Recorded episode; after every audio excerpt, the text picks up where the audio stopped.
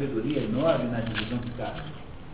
Então há, o Aristóteles vai nos contando o tempo todo aqui no livro, né, que há uma série de coisas que a cidade tem que ter para poder funcionar. Então o, o, o processo de, de, de é, aprofundamento intelectual é um processo de descoberta de novas frentes. Então, você descobre a existência do David Stowe, que é esse autor aí. Esse autor tem momentos extraordinários, assim, até alguns chocantemente é, heterodoxos, do ponto de vista de pensamento. Então, o, o, o que acontece aí é que você vai acumulando livros e vai mais ou menos digerindo na, na medida em que você consegue e pode. Então, cada um tem um ritmo, cada um tem um momento da vida em que você está mais preparado para essa ideia e para aquela. E aí há vários métodos de você lidar com isso. Você nunca consegue estudar uma coisa só. Primeira, primeira, primeira situação.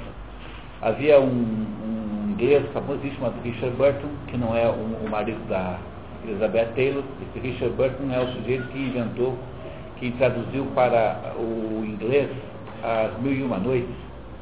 Foi quem eh, trouxe para o Ocidente o Kama Sutra. Esse inglês era um inglês assim, erudito, que ficava pelo mundo aí pesquisando coisas diferentes. Esse Richard Burton tinha na casa dele dez mesas.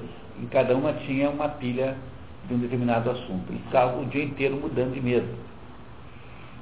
Que era o, o modo como ele conseguia estudar dez assuntos ao mesmo tempo. Eu não tenho dez mesas, então o que eu faço é criar um sistema de pastas, como essa aqui, ó. Então tem aqui a política. Então isso aqui é a política. Aí tem outro que eu não estou Aristóteles. E aí, como essas aqui, eu tenho assim, sei lá, 200 pastas é, sobre pessoas ou assuntos ou livros. Alguns desses livros vão para o, o, programa de expedições, outros não. Então, quando eu escolho um determinado livro, eu vou anos coletando coisas sobre ele. Então, vai, vai, vai acumulando coisas. Então, o método de estudo ajuda muito a você aumentar a produtividade de estudo. Então, sobretudo se você acha que está atrasado, se está devendo alguma coisa para você mesmo. Né? Você tem ainda. Porque é um pouco angustiante a sensação de que a gente tem muito para aprender ainda, né? E todo mundo tem, quer dizer, seria impossível numa dimensão humana você não achar isso. A não ser que você estivesse profundamente equivocado. Então, o, o, o, o primeiro problema de, uh, aí de organizar a vida intelectual é ter um método de estudo. Porque você nunca lê, você estuda. Mesmo que você leia um romance, eu li do Estava com Insônia, eu li, deitei na cama e li inteiro A Estrela Sobe, do Max Weber que é um livro, um livro que foi popularizado no cinema, aí com a, né, que é uma historinha lá do, do 1930, do Rio de Janeiro. Então você, mesmo quando é um, um livro é, sem grandes pretensões, tal, como a Estrela Sobe, você não lê aquilo, você estuda. Então você acaba fazendo perguntas, é, no livro, já chama outras coisas, pronto, pronto agora já estou aí preocupado em ler a trilogia O Espelho Partido, do próprio Max Rebelo, que é aparentemente essa sim uma obra-prima pelo tudo que está ali em potencial, em potência na, no, na estrela solar. Então o problema da. o que você vai fazendo aí, então é aprendendo a estudar, na medida em que você vai se envolvendo com a vida intelectual. Não tem nunca nenhum curso que ensina isso, né? Não é isso? Nunca tem nenhum curso que ensina isso porque há assim sempre recomendações meio genéricas, talvez até não dê para ensinar muito, talvez não tenha de ter um método próprio de. Nem como é. sobre metodologia, uma ideia que ele pesquisa, todo mundo fala a mesma coisa, mas não fala aquilo. É porque eles, eles fazem o quê? Porque eles ensinam a como fazer teses. Porque eles estão preocupados com o estudante pragmático utilitarista que tem que entregar lá uma dissertação de mestrado. Mas estudar de verdade, ninguém te ensina a fazer. E talvez, ah, aí tem o livro do Sertiange, Conselho sobre a Vida Intelectual, que vai, aliás, esse livro só tem uma edição em português de Portugal velha, e esse ano aí o AR Realizações promete a, a, a edição, parece que já está traduzido.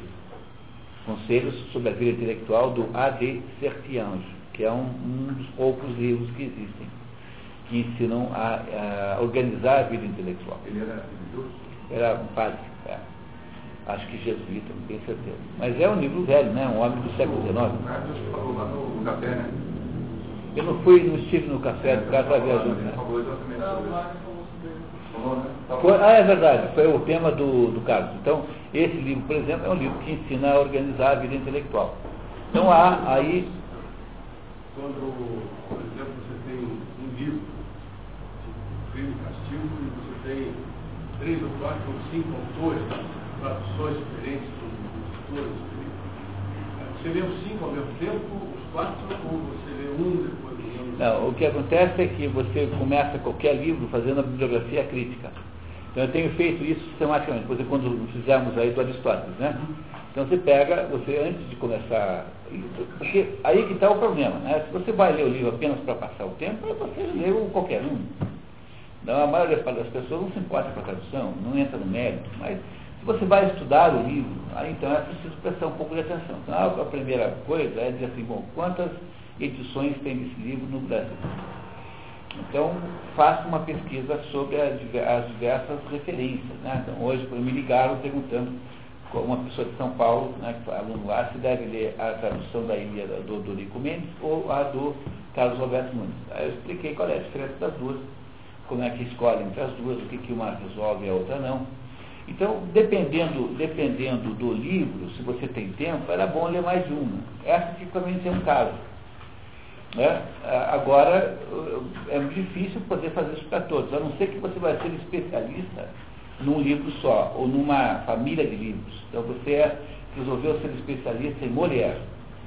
Então você vai pegar várias traduções de mulher e vai estudar várias traduções de mulher, por exemplo. Mas aí você está mais ou menos restringindo o campo da, da tua pesquisa. Então o que acontece é que se você vai ser um intelectual, digamos, pleno, no sentido pleno da palavra, se você vai dedicar a sua vida a assuntos intelectuais, isso é um jeito de fazer. E se você vai, se você vai é, complementar a sua vida com cultura, é outro jeito de fazer. Então eu acho que é preciso é, autoconhecer-se o suficiente, né? E sempre lembrar que uma, no Brasil uma vida intelectual pura não é uma vida de, de, de perspectivas econômicas muito grandes. Aqui não é, é porque o, o, o, aqui é um livro famosíssimo chamado Feijão e o Sonho, do Orígenes Lessa, que conta essa história, que é a história de um professor que quer ser poeta, e, mas tem uma família lá que ele tem que sustentar, então ele vive mal porque ele fica entre as duas coisas. E essa é o, esse é o dilema de quem quer é, que uma vida intelectual no Brasil é uma vida com dificuldades econômicas, né, muito em, em média. Né? Agora, claro, que o sujeito que se encastela numa universidade pública e arruma lá uma espécie de sinecura, e tem um livro chamado A Sinecura Acadêmica, de um ex-professor da Universidade Federal do Rio de Janeiro, já falecido, chamado Eduardo Campos Coelho, em que ele demonstra que isso que se chama de universidade pública é um sujeito da universidade pública dizendo isso, não sou eu que estou dizendo. Dizendo que é, o nome do livro é A Sinecura Acadêmica, quer dizer, é um, um, um cabidão de emprego é, que você, onde você pendura lá esses intelectuais oficiais, digamos assim. Aí, mas também é uma perspectiva de ganhar quanto? Então é uma uma, uma, uma, remuneração de 6, 7 mil por mês, 8 mil, ah, mas ela sem fazer nada, né? E o resto da vida. Mas, é, mas contanto que você queira de fato estudar, né? Então, o, o, a vida intelectual é uma vida que exige uma, uma o ato de dedicar vida aos estudos envolve uma mudança enorme na, na sua existência. Você não tem que aceitar isso como condição e é, há uma, alguma coisa a abrir mão disso. Então, é incompatível uma vida plenamente intelectual com uma vida, é, digamos, burguesa no bom sentido. Você está querendo ganhar um milhão de dólares antes dos 30 anos, você não vai poder ser intelectual. Você vai ter que inventar aí qualquer coisa, uma loteria qualquer aí, um troço, entendeu? Não dá para ser isso. Então vai ter que ser empresário da Elba Ramalho, é, para achar que está trabalhando com cultura. Né? Ou estagiário do INSS. Ou estagiário do INSS. Sempre é uma carreira, de, uma carreira alternativa. Né?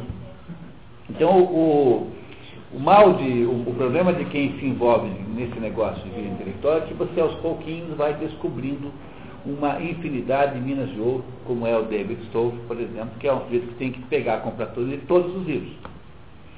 É, é, você acha que é uma tendência aos jornalistas terem essa. Você fez jornalista? Não, eu sou, fiz, eh, fiz letras e economia. É, mas eu, eu conheço pessoas são jornalistas, né? E essa é a minha, é a linha de pensamento. Né? E sofrem, além de, de não terem né, vida, essa vida de vocês aí, né? De passarem, tentar passar para nós, né? E vocês têm, você consegue né, passar para nós né, toda essa, essa história da humanidade, essa coisa. É, além disso, ainda existe aquela uma percepção, né? Porque na hora que você você expõe as suas ideias, né? É, de repente, é, você começa a incomodar algumas situações, assim, no caso político, né? Esse é o problema do jornalismo, né? É. Agora, os jornalistas, de modo geral, não são cultos. Os jornalistas são eh, gente de, são pessoas de combate. Então, você contando os dedos, assim, jornalistas verdadeiramente cultos no Brasil são pouquíssimos. Você tem um pouquinho de jornalismo cultural, por exemplo, o Paulo Francis era um semi-culto, né? o Paulo Francis era mais, impressionava mais do que sabia, né? Não era, era um sujeito assim com alguma, com bom senso, mas ele é, mais ou menos chupava do, tudo do New York Times, do New Yorker, aquelas coisas. Então é muito difícil achar um jornalista. Não, Esse, esse é, é muito irregular, né? ele dá uma de galinha e cinco de cafurim. né? né? Isso é muito irregular, né? Então você, você, você vai ver, né? Você tenta investigar qual é o grau de estudo que eles têm. Porque o jornalista julga ser um sujeito do campo de batalha, alguém que está fazendo o dia a dia, eles não, não, não têm muita vocação de estudo mesmo, de modo geral. Tá? De modo geral não tem. Deve ter exceções, né? gente que estuda. Ora, não é o normal. O normal é serem é, pessoas com uma ideia de que estão aí para, para, para, para arbitrar o certo e o errado no mundo. Então, o jornalista é um sujeito muito onipotente. Sabe que uma vez eu, eu fui à Folha de São Paulo é, conversar lá sobre um, a possibilidade de escrever lá um, um trabalho para eles. E eu, eu disse assim para a pessoa lá, nem lembro bem o nome, é um diretor, mas vocês nunca fazem aqui nenhuma espécie de treinamento do pessoal. Falou, não, aqui não, o jornalista nenhum faz treinamento. Mas por quê? Porque o jornalista não, é, não aceita ser mandado. A única profissão que o sujeito acha bom ser freelance é o jornalismo. Porque ele julga que não tendo vínculos empregatícios, ele tem uma liberdade, é, mantém a sua liberdade de expressão frente ao dono do jornal. Então, o jornalista tem uma, uma atitude assim, de se julgarem assim os mediadores do bem e do mal, né? que é um pouco, de, um pouco onipotente, né? É, mas é, é, muito difícil achar jornalistas verdadeiramente cultos. Realmente cultos são muito poucos. Mesmo nos Estados Unidos, mesmo nos outros lugares, não é uma coisa comum um jornalista assim, que está na redação fazendo isso. Então você vê aqui no Brasil, por exemplo, acho que o mais culto que teve aqui, jornalista, jornalista, o Oliveira Ferreira que fazia os editoriais do, do Estadão. Esse você tem um blog muito bom, esse é um sujeito que escreveu 20 livros sobre. É o melhor intérprete do papel do Exército na política brasileira. Ninguém entende tão bem o, o Partido Verde, né? Que era o, eu chamava de Partido Verde antes desse negócio de, de, de, de ecologia, o Partido Verde aqui era o Exército. Tá, tá vivo. Oliveiros, com S no final, Oliveiros Ferreira. Entra, tem um blog muito bom, faz umas análises extraordinárias. É, eu acho, na minha opinião, é o jornalista brasileiro mais culto de, desses aí né, que a gente conhece, porque eu não estou falando lá do, do, sei lá, do, do entendeu, do pessoal do século XIX, eu já não sei. Eu sei que no século XIX tinha um jornalista chamado, no século XIX, chamado Silva Jardim, que era, que era um jornalista e, e republicano, no tempo do Império. Então, ficava lá o dia inteiro fazendo campanha, fazendo discursos contra o imperador. Oliveiros S. Ferreira. E, o, e esse Silva Jardim tem uma, todo mundo conhece a Silva Jardim, esse Silva Jardim tem como nota notável na sua existência o fato de que ele morreu caindo dentro do Vesúvio. O que não é pouca, pouca coisa para uma biografia. Ele foi, ele foi, ele foi para a Itália visitar o. e caiu dentro do Vesúvio. Não é qualquer um que, que faz uma, uma, uma coisa dessa. Coisa feia, né? Ficar fazendo piada com uma coisa dessa. Tá? Tá? Então retire também essa parte sádica do, do da. É o quê? Do Silva Jardim. Silva caiu Vesúvio? Foi, caiu. Morreu, né? Se não morreu, deve estar bem chateado. à avenida. É.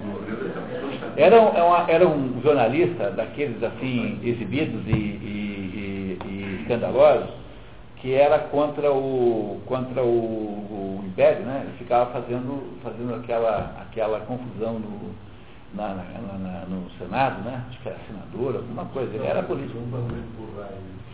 E, então tem lá, se você pegar, botar na internet lá, ele aparece lá, nascimento, sei onde, acho que Minas, o Rio, morte, Ita Vesúvio, Itália.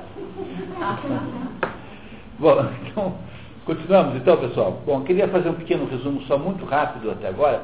O Aristóteles é um sujeito que, é, por é, proposição filosófica, digamos, como técnica filosófica, ele é, é analisa os, os fatos reais concretos para tirar conclusões é, é, aí legítimas. Esse método chama-se indução.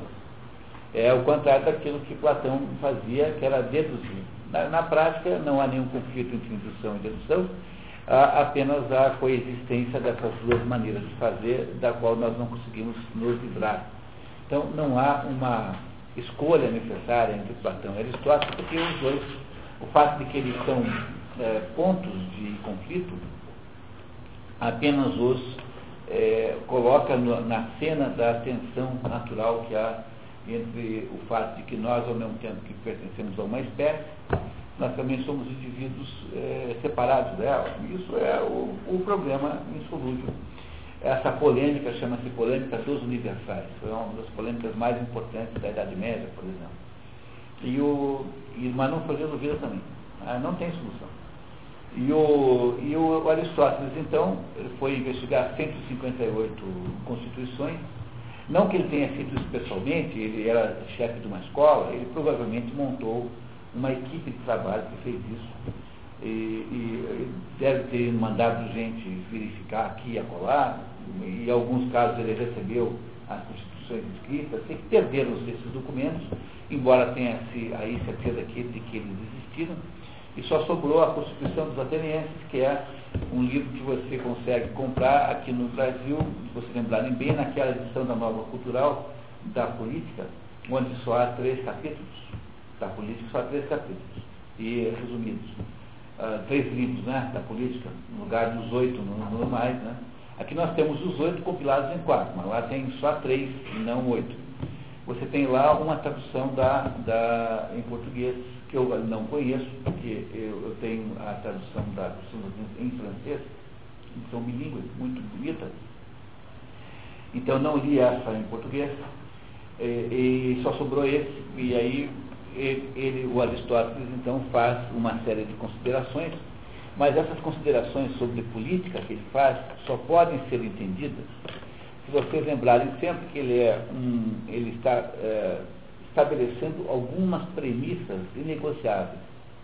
A primeira é de que o homem tende sempre ao bem, quer dizer, o fato de existir uma, qualquer ação humana é para o bem e não para o mal, e quando há alguém que faz para o mal e sempre há alguém que faz para o mal, sempre há um espírito de porco.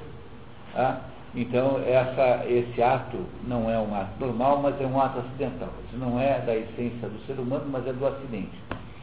A segunda premissa é de que os seres humanos não existem fora da vida social, portanto, viver em sociedade é tão natural quanto respirar, faz parte da natureza viver em sociedade. O ser humano não, é, não pode ser compreendido fora da sociedade e só é possível viver fora da sociedade para quem for ou Deus ou um animal, uma besta, porque os outros todos estão prisioneiros na sociedade.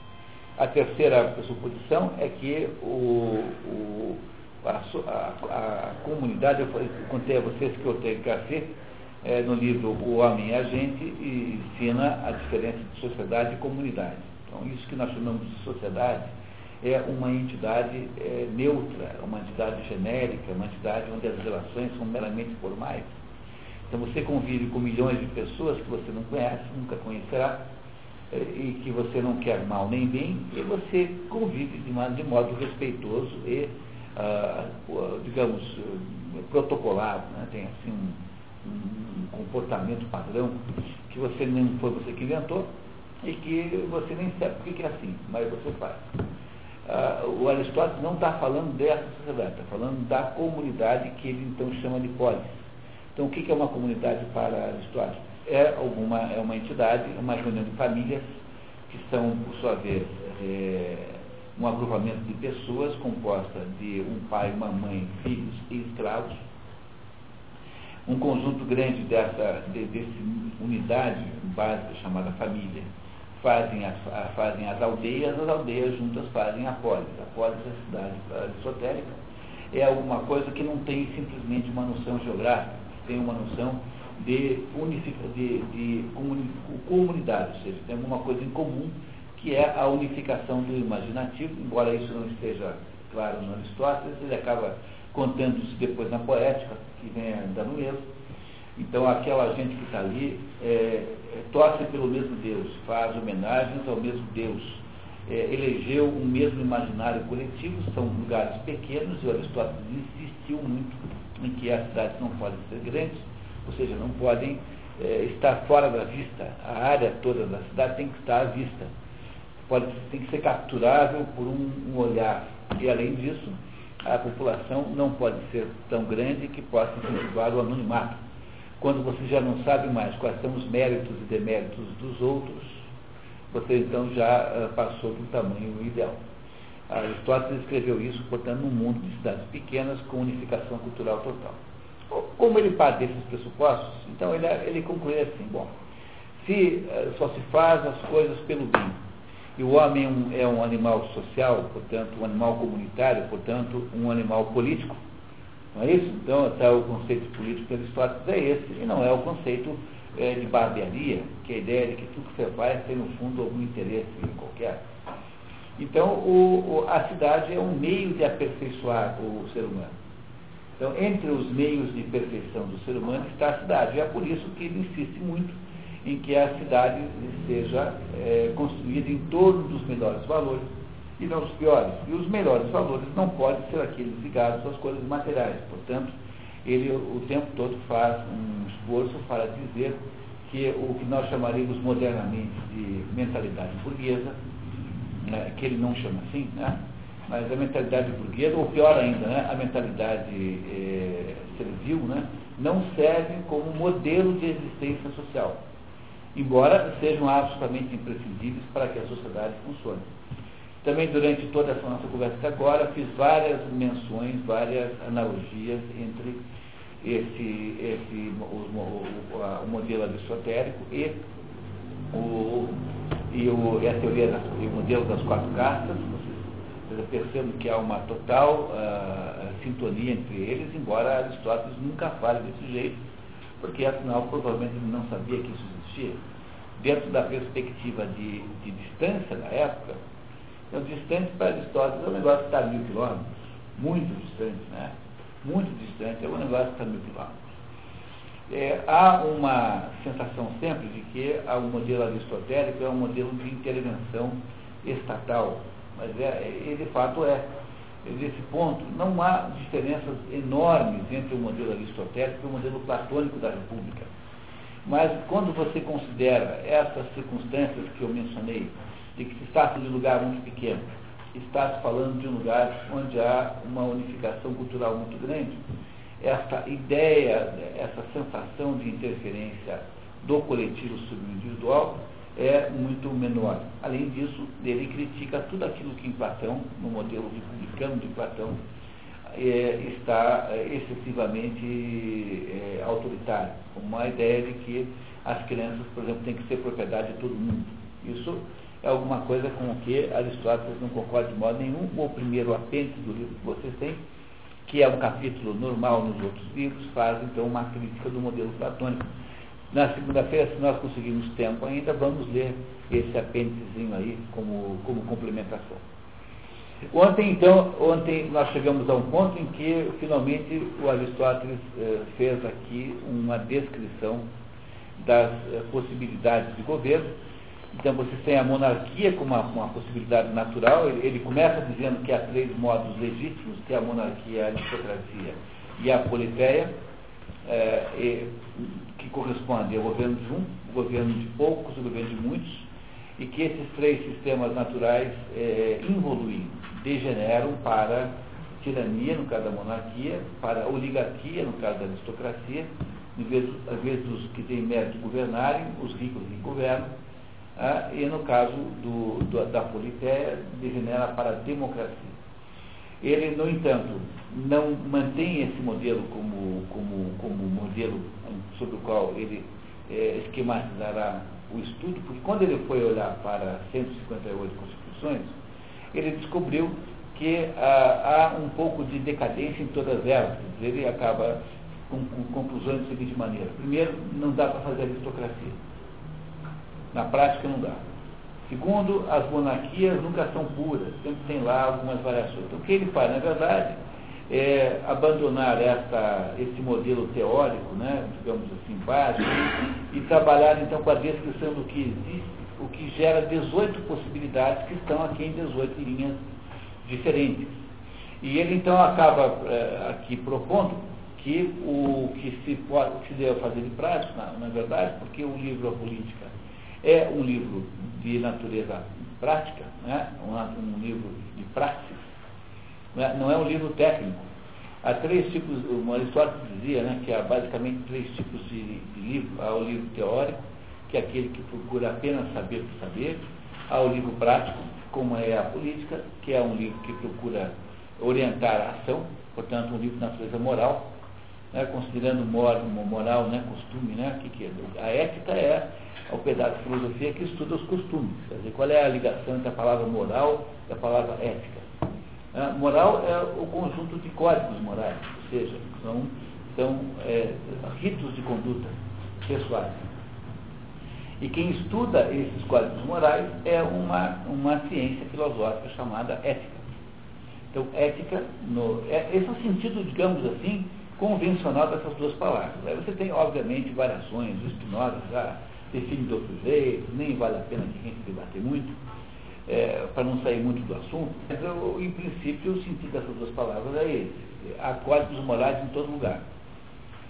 Não é isso? Para você terem uma ideia, no o Matias de Sade, é, quando cria aquela sociedade de libertinos, a primeira coisa que faz é estabelecer uma regra, de, dez regras, como é que os libertinos têm que se comportar.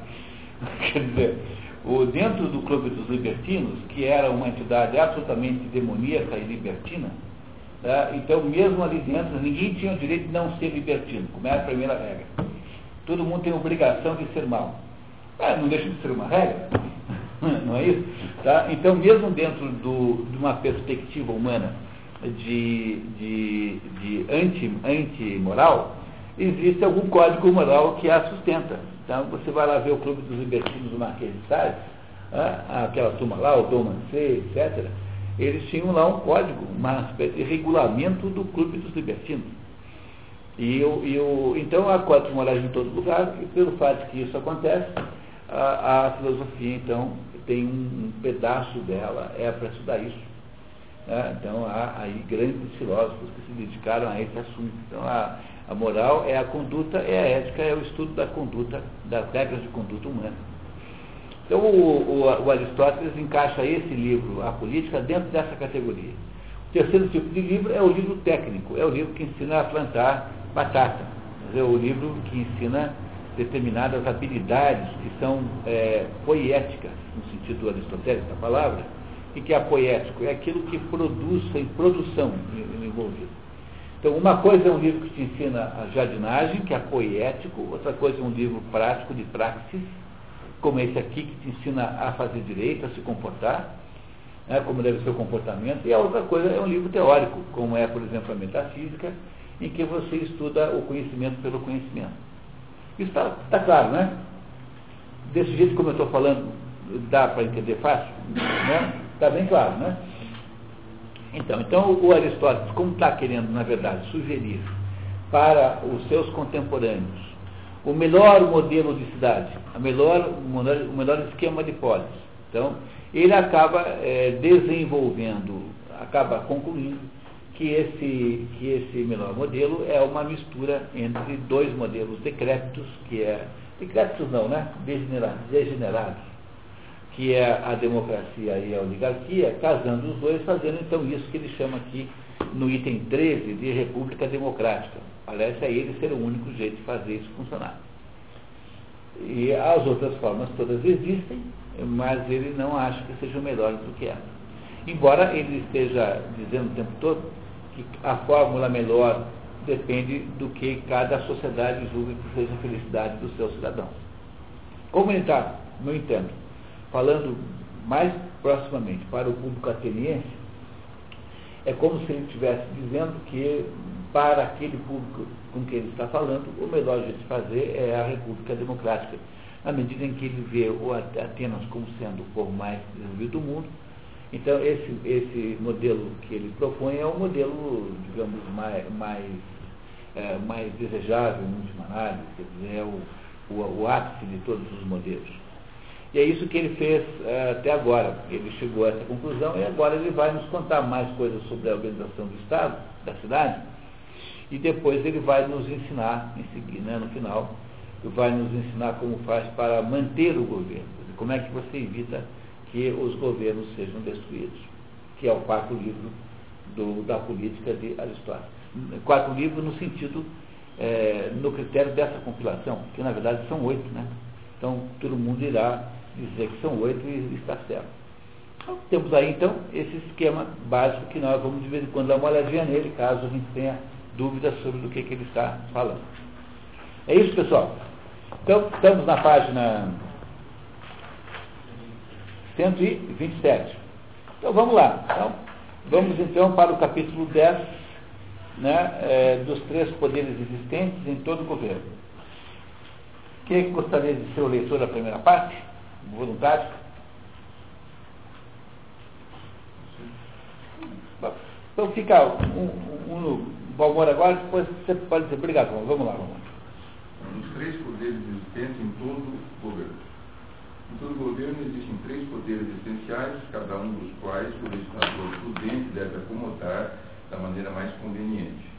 Quando essas três partes estão bem acomodadas, necessariamente o governo vai bem e essas diferenças entre as, essas partes que provêm as suas. As diferenças no governo provêm das diferenças entre as partes, né? A diferença aqui é no sentido de problemas, né? De mal, mal entendidos, coisas assim.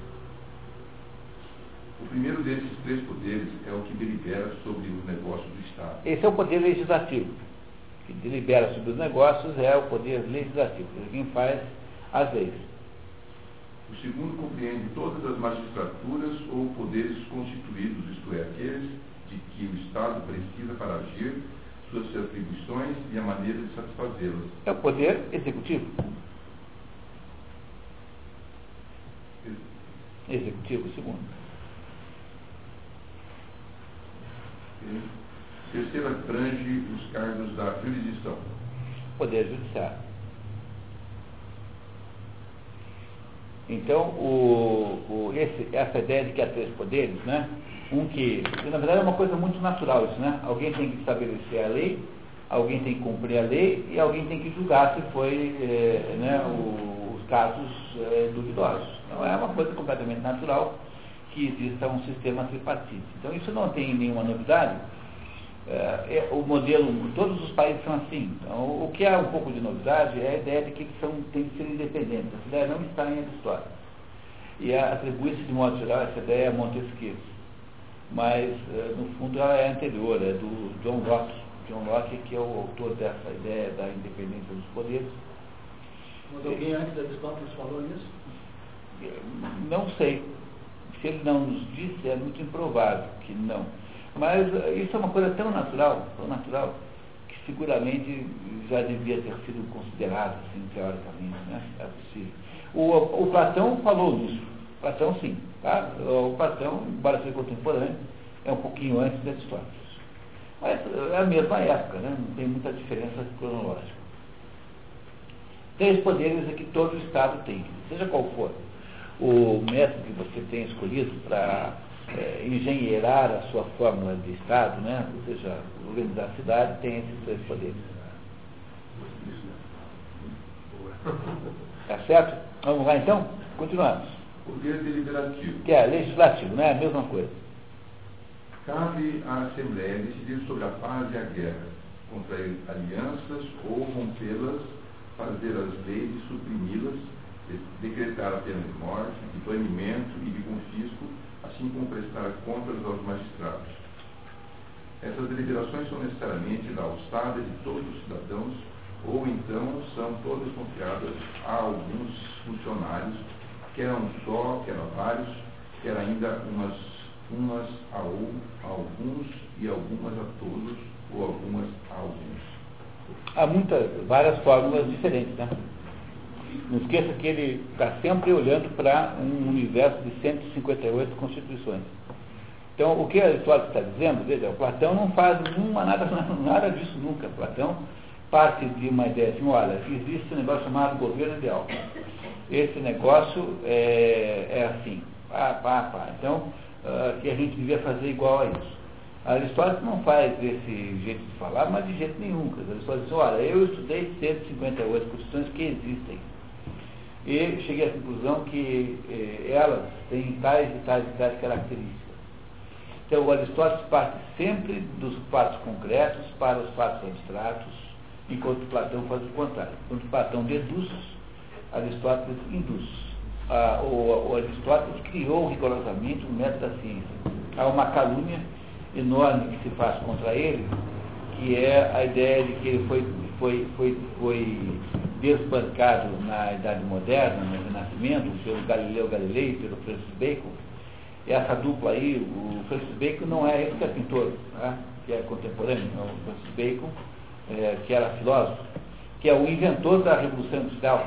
Né? O Francis Bacon é o inventor da Revolução Industrial. Mas esses dois aí são tidos como sendo é, renovadores da história, quando na verdade eles não inventaram o método científico, eles apenas inventaram o, o, o, experimento matematizado, que é uma coisa completamente diferente.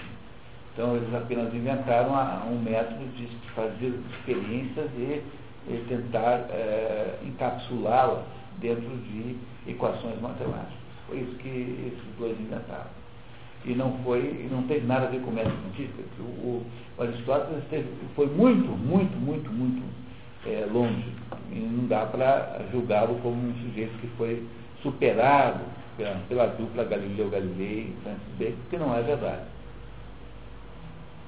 Quando todos são admitidos na deliberação sobre qualquer matéria, há democracia. O povo ostenta a igualdade em tudo, mas todos podem participar das deliberações de algumas maneiras, de várias maneiras.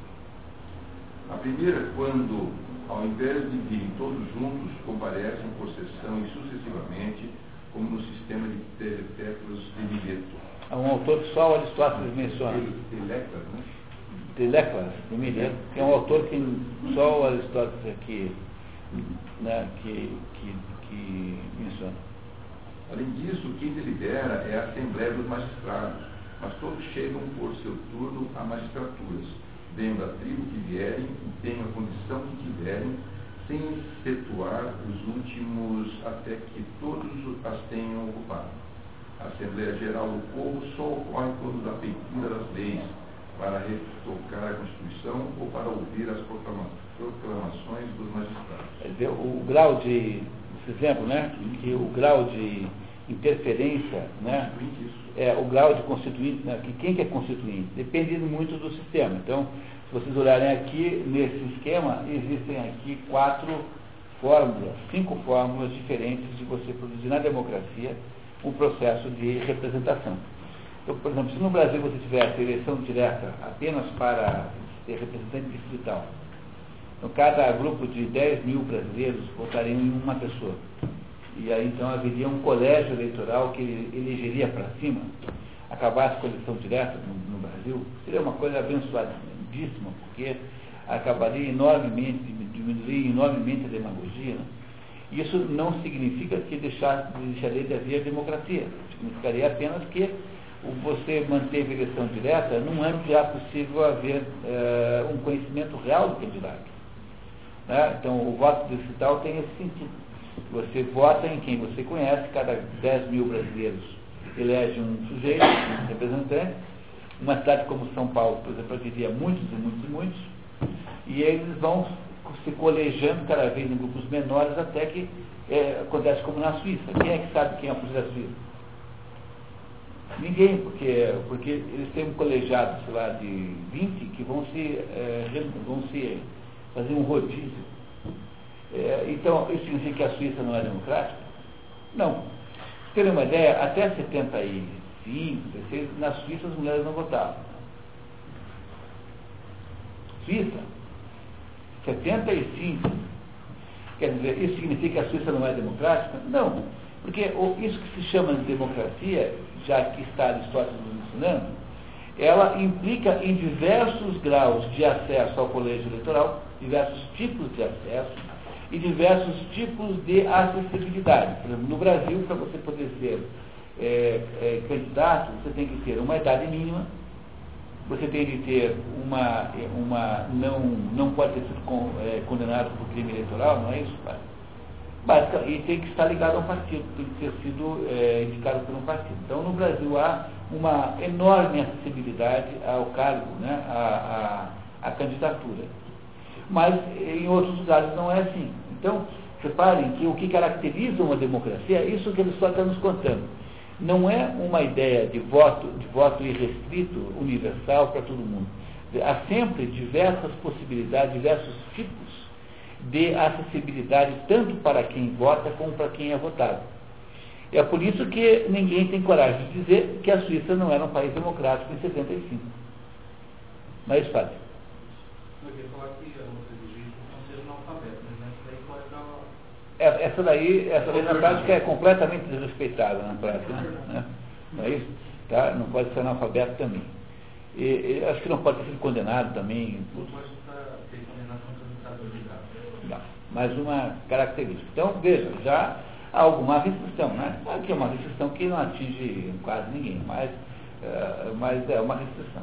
Então, o que, os sistemas democráticos não podem ser analisados, a Aristóteles está nos dizendo que há muitos modos de você produzir um sistema de acessibilidade é, genérico. Alguns são mais abertos, outros são menos abertos. No entanto, são todos tecnicamente democráticos.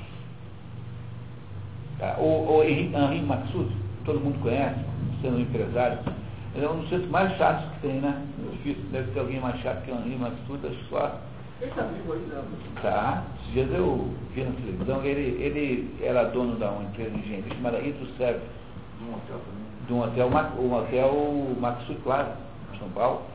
E ele, ele era, tinha um programa de televisão, tipo Jô Soares, em que ele convidava pessoas, mas só ele que falava. E, e, ele, e ele tinha uma ideia chamada, de, quando começou no tempo da Constituinte, ele tinha um modelo de democracia do Brasil que era muito interessante, que dizia uma demarquia. Que não foi ele que inventou, mas ele pegou esse modelo de outras fontes e que é basicamente assim, só, só quem vota para a presidente da República e só quem elege é quem tem 50 anos. Bom, se você chegou com 50 anos, você está no colégio eleitoral e pode ser eleito. Você não tem 50 anos, você não vota de jeito nenhum. Isso é uma maneira, isso é democrático? Absolutamente democrático. No entanto, não é universal. Né? Então, a ideia ingênua que nós temos é de imaginar que os esquemas democráticos têm de ser obrigatoriamente universais. Então, eles não são. É, por que, que ele acha que é 50? Eu, olha, eu não sei se é 50 ou 55, mas é por aí. Porque ele acha que é preciso uma certa maturidade para você é, eleger o presidente da República.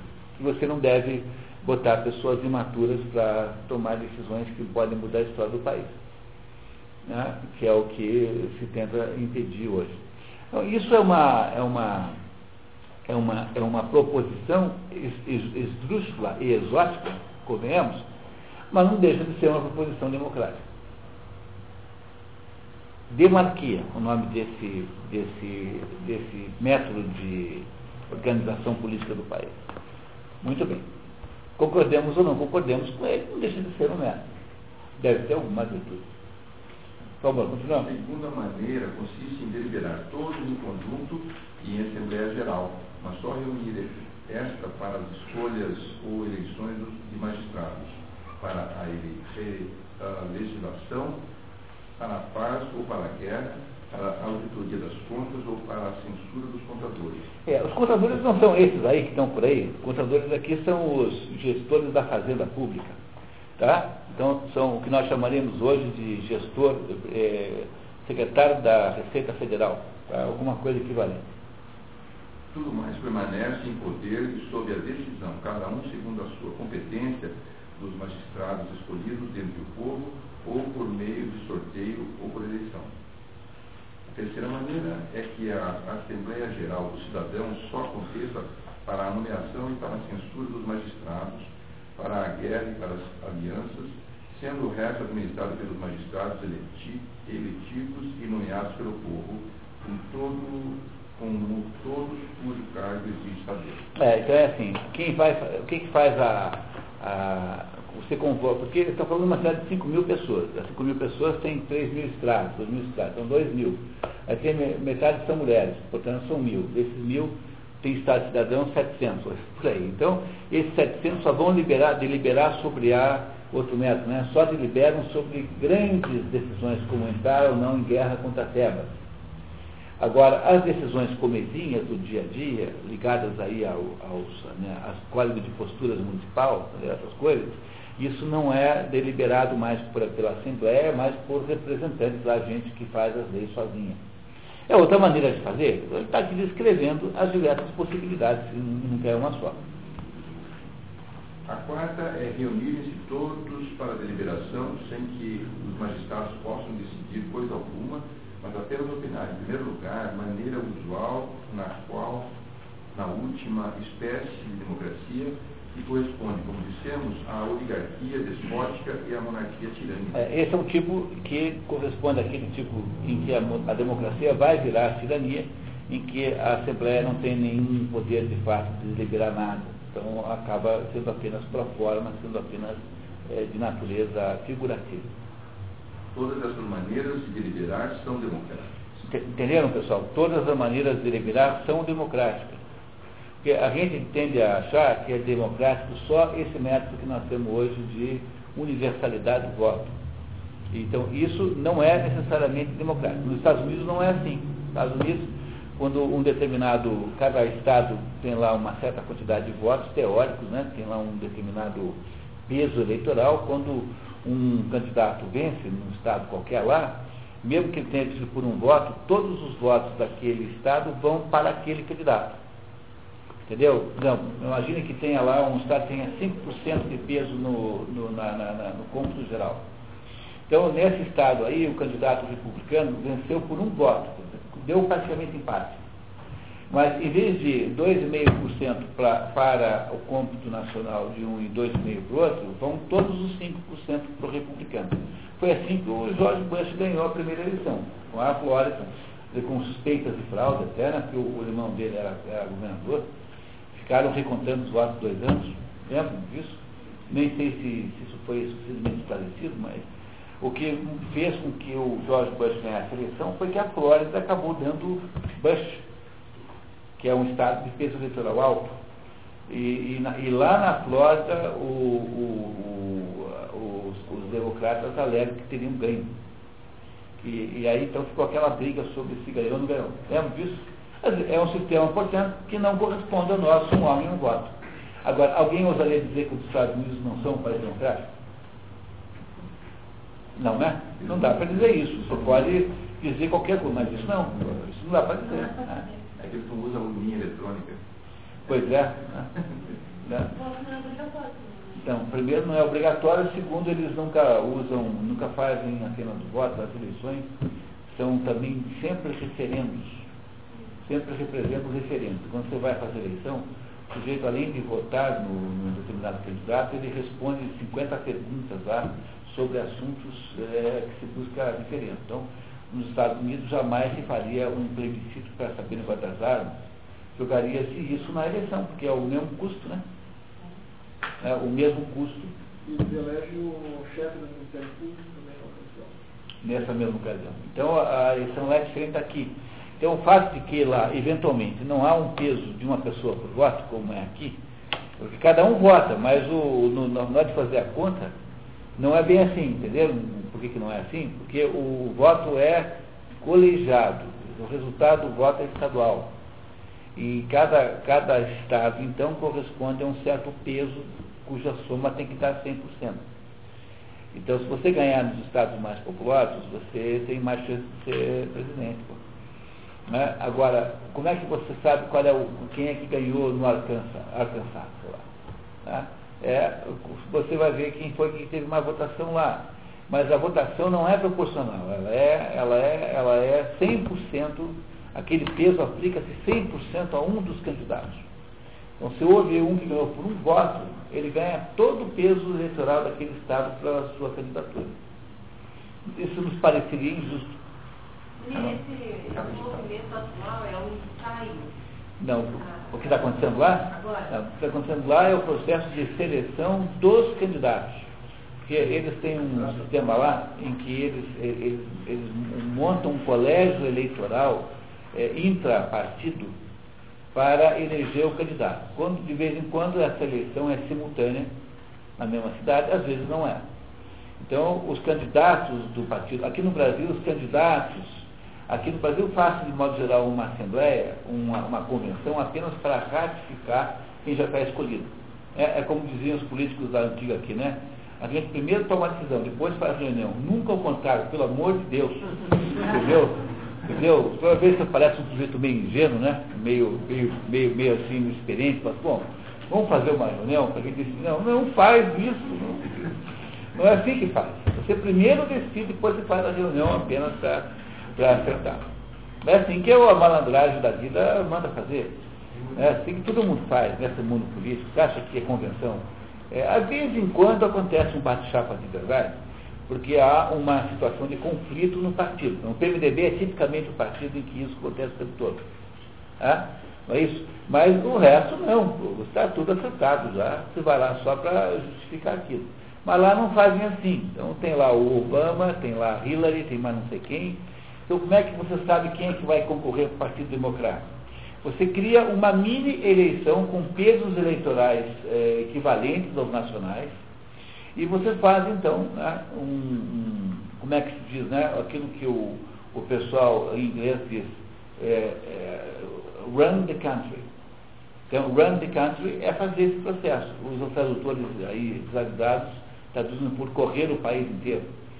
No sentido físico, assim, não, não, não, não dá certo. Sobretudo para os candidatos de mais idade. Você disse assim, por exemplo, que é, em cada estado, o, o candidato que levar a maioria, ele leva 100%? Do, da cota do estado. Então imagine, são 50 estados, né? Sim. Então a somatória de todas as cotas tem que dar 100%. Então, para que, pra que, que eles fizeram isso? Mais ou menos cotas É para população. poder é, representar a diferença de população. Então, pega um, um estado como a Califórnia, que é muito grande.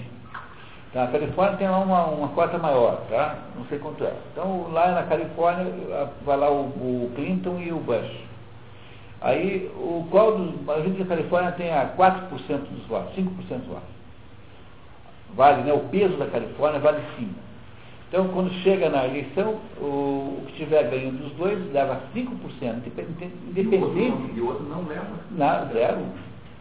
É. É, foi assim que é nos Estados Unidos. Foi assim que o Bush ganhou a primeira eleição.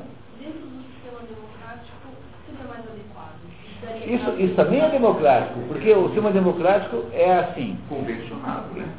É, porque ele é um método que todo mundo concorda, que está dentro da regra do jogo, e que estabelece um grau de acessibilidade é, que tem de- defeitos.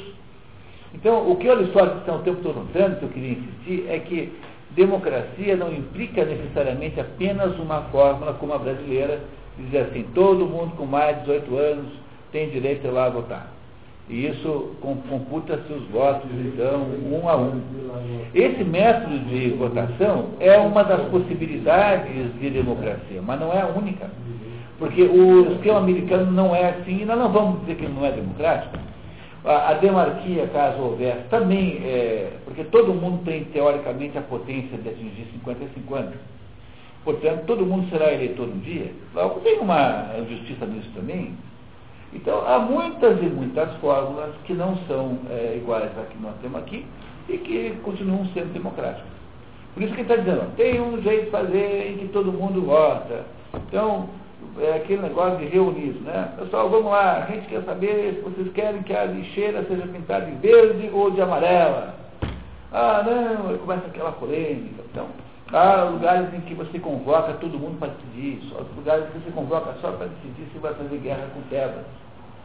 E esse, a decisão sobre essas coisas são feitas por burocratas, por funcionários. Três meses para decidirem a linda desse prédio. Do, é mesmo, né? Ficaram brigando na reunião de economia. É o negócio das viagens de Curitiba, né? O, a, a, aquelas duas ilhas que estão em guerra, estão em guerra porque uma achava que tinha que quebrar o ovo pelo lado pontudo e a outra achava que tinha que quebrar o ovo, aqueles liliputianos, né? pelo lado redondo. Então, as viagens de Gulliver, aliás, esse, esse Jonathan você tem um tremendo embolador. Uma vez ele escreveu um artigo sério no jornal da Inglaterra, mandou um documento dizendo que a maneira para resolver o problema da pobreza em Londres era as famílias pobres venderem os seus filhos para serem comidos em churrascos pelos, pelos ricos que podiam pagar. É óbvio que ele fez isso de gozação, né? Mas é um tremendo gozador. Esse Swift mais o Chesterton são os dois maiores gozadores que eu acho que tem na literatura é, assim, dessas dos países mais conhecidos. Né? Tem um humor, um senso de humor até um pouco exagerado.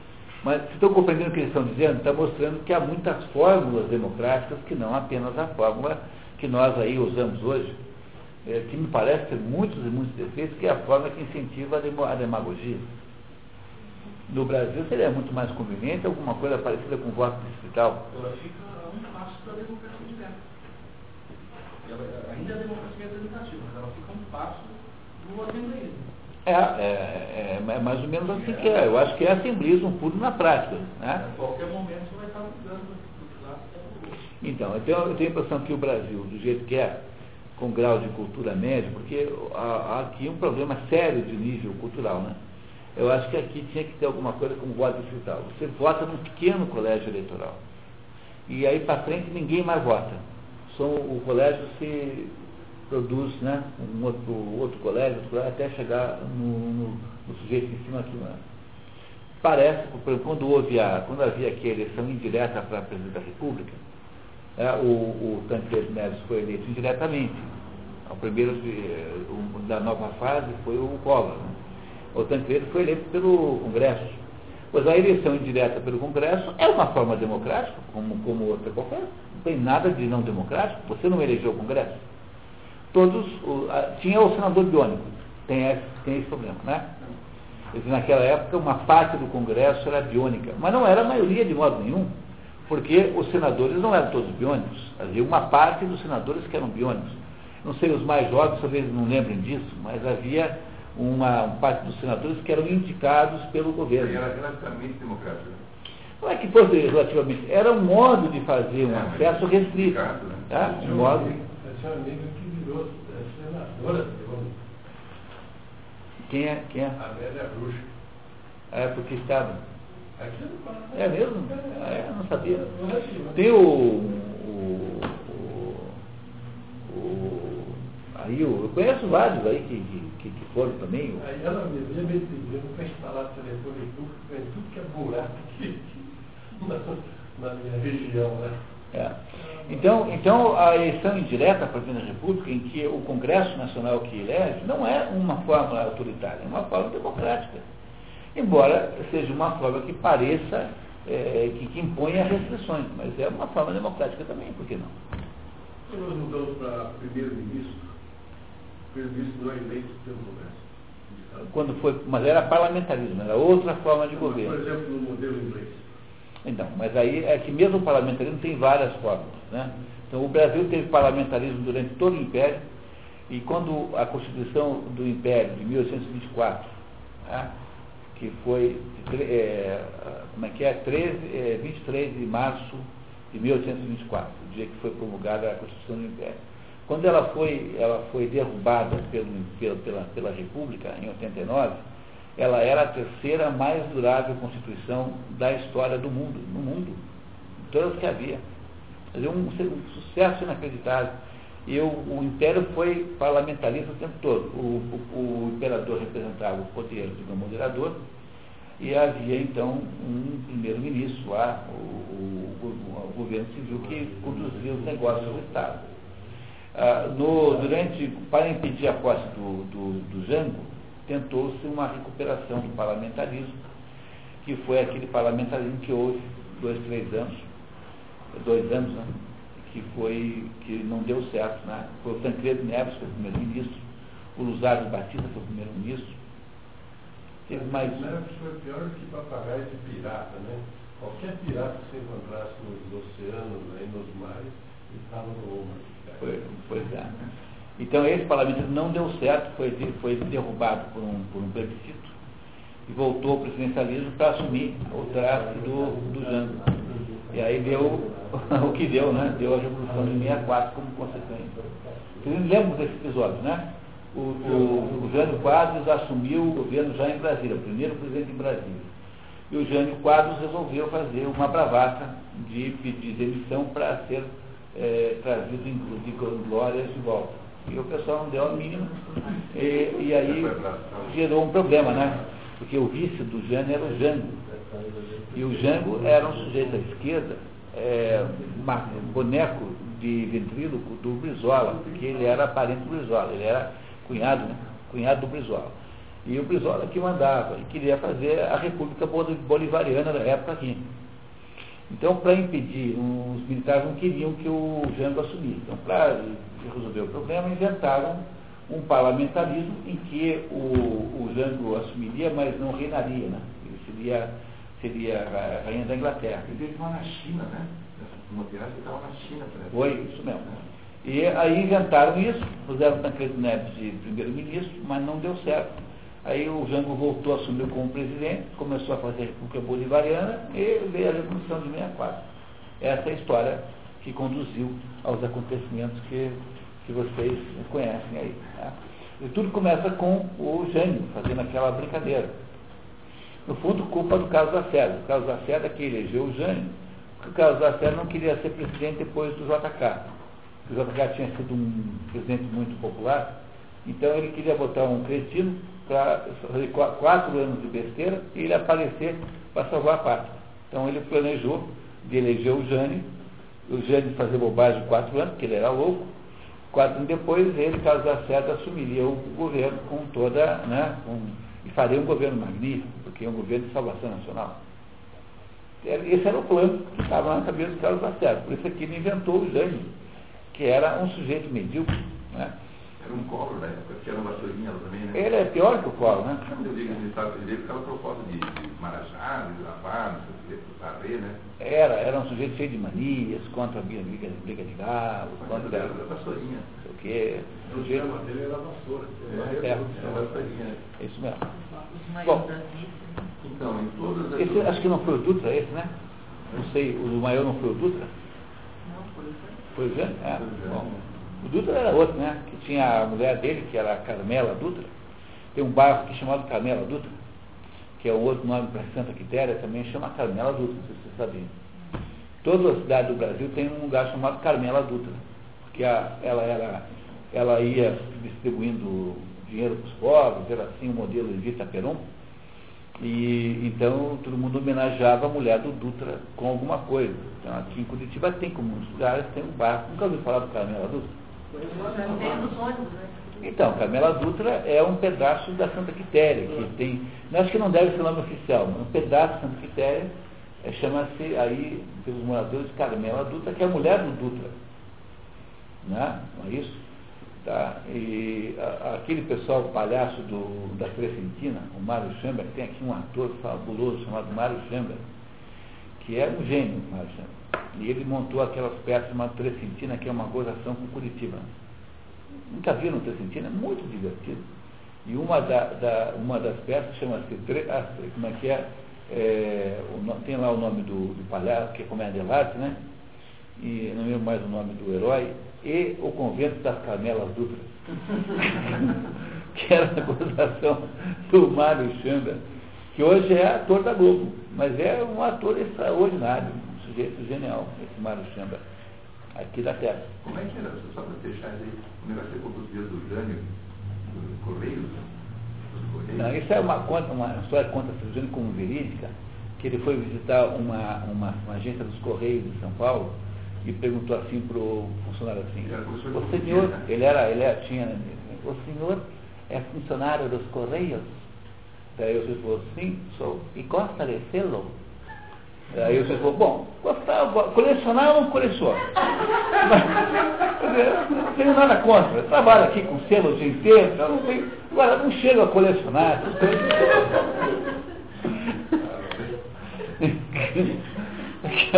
É uma das piadas desse encontro do, do Jânio Quadro. né? Muito bem, continuamos, pessoal. Vamos lá. Todas essas maneiras de deliberar são democráticas. Em contrapartida, a oligarquia, quanto à deliberação sobre qualquer matéria, todas essas maneiras, em contrapartida, a oligarquia, quando a deliberação sobre qualquer, qualquer matéria, Cabe a alguns, a poucos, né? É. Dessa forma, encontram-se várias, também várias diferenças. A oligarquia revela-se republicana. Veja, cuidado, hein, porque quando eu digo que a eleição indi- indireta não é, é democrática, é porque você elegeu o Congresso. Congresso é eleito, o Congresso é somatória da Câmara com o Senado. Né? O Congresso Nacional é somatória das duas casas é, altas, digamos. Então, o, a- na oligarquia não tem eleição de representantes, na verdade é um poder constituído independente da vontade de todo mundo, entenderam? Por isso que ah, na oligarquia não se confunde eh, o que eu disse com isso, porque na oligarquia há uma minoria que vota, eh, mas moto próprio, motivada pelos seus próprios interesses. Enquanto que, teoricamente, num governo democrático, o sujeito está lá em Brasília, está lá representando você. Bem teoricamente. É, bem na teoria, está lá representando os seus interesses. Ah, não é isso? Tá? Muito bem. Então, a oligarquia revela-se republicana devido à sua moderação e ao respeito que tem pela simples abastança, se o poder couber a riqueza, as riquezas médias, se os seus membros forem eleitos e se por causa dessa mediocridade contarem maior número, se não empreenderem nada contrário à lei, mas ao invés disso se conformarem plenamente a ela, se qualquer um que tiver patrimônio inquirido puder chegar ao governo. É quando a, a oligarquia se aproxima da democracia, que é o método republicano. É isso que ele acha que é o certo. Tá? É esse aqui o, o sistema que ele defende. A oligarquia acentua-se se nem todos forem admitidos na deliberação, mas apenas alguns deputados eleitos que, de resto, se conformam à lei como na espécie anterior. Há, enfim, pura oligarquia se o Senado ou alguma outra Assembleia elege seus membros, se o filho sucede ao pai e se essa sucessão é senhora das leis. Aí não há nenhuma permeação, opinião alheia, a não ser do próprio oligarca, né, os oligarcas, temos uma família que manda. E aí, então, estamos mais próximos da tirania monárquica do que da própria da, da democracia. Quando ele usa aqui deputado e senador, já existia naquela época. Ah, é- essa, Não, são todas as expressões modernas que vieram do, da, da, da Revolução Francesa. Pra cá. usou uma tradução. É, então, o, o problema é que o tradutor francês tenta dar uma espécie de.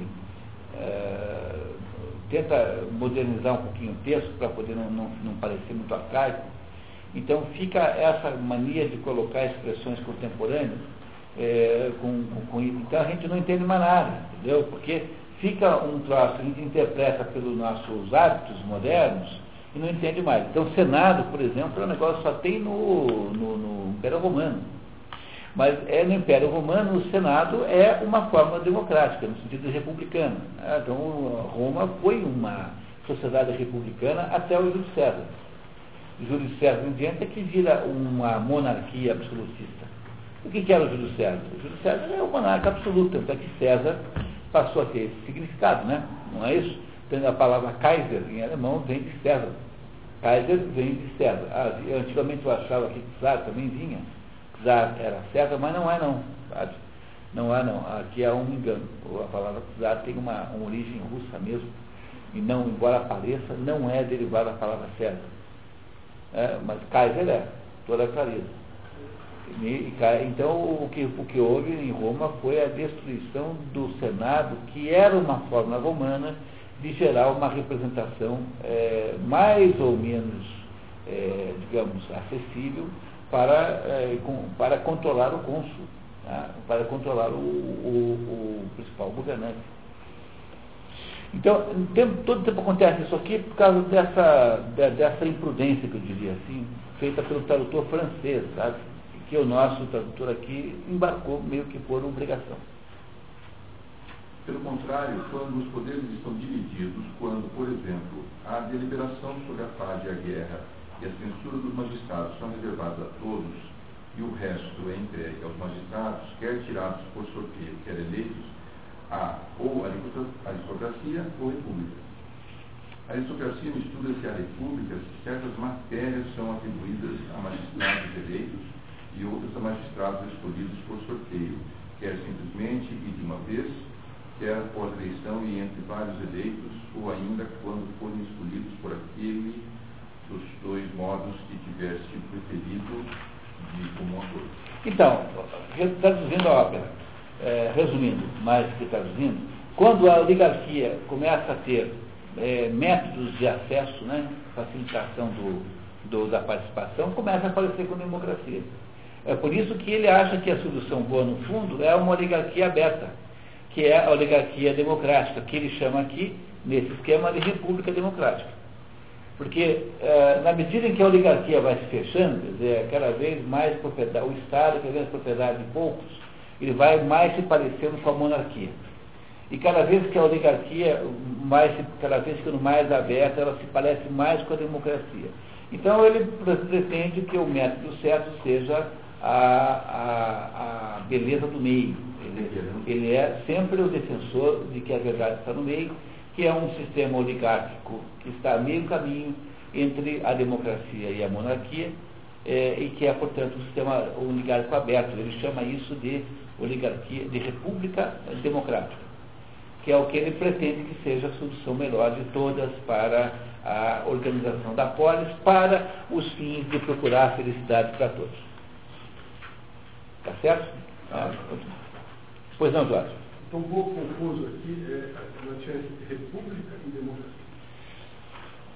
Vamos olhar aqui o, vamos olhar aqui o, o, o problema da palavra república, ele, ele, já nos, ele mesmo nos avisou que ia ter essa dificuldade, quando ele disse que a palavra república é uma palavra que, é, que tem vários sentidos ao mesmo tempo. Então, a, a, primeira, a primeira, o primeiro sentido da palavra república é, é aquele que é traduzido pelo outro tradutor como sendo governo constitucional. Então, aquilo que não é a monarquia. É por isso que há essa divisão aqui, ó. Né? Porque a monarquia se caracteriza mais pela, pela individualidade do que pela constitucionalidade. Então, essa divisão aqui eh, tem esse sentido de ser uma divisão que eh, considera o sentido da palavra república como sendo um, uma entidade constitucional. No entanto, ele também diz que república chamam-se todos os governos. Todos os governos chamam-se de república. Portanto, há um outro sentido da palavra república que está aqui no meio, está vendo ali, ó, em que ele nos diz que república é a mesma coisa que a aristocracia. Todos menos uma monarquia. Né?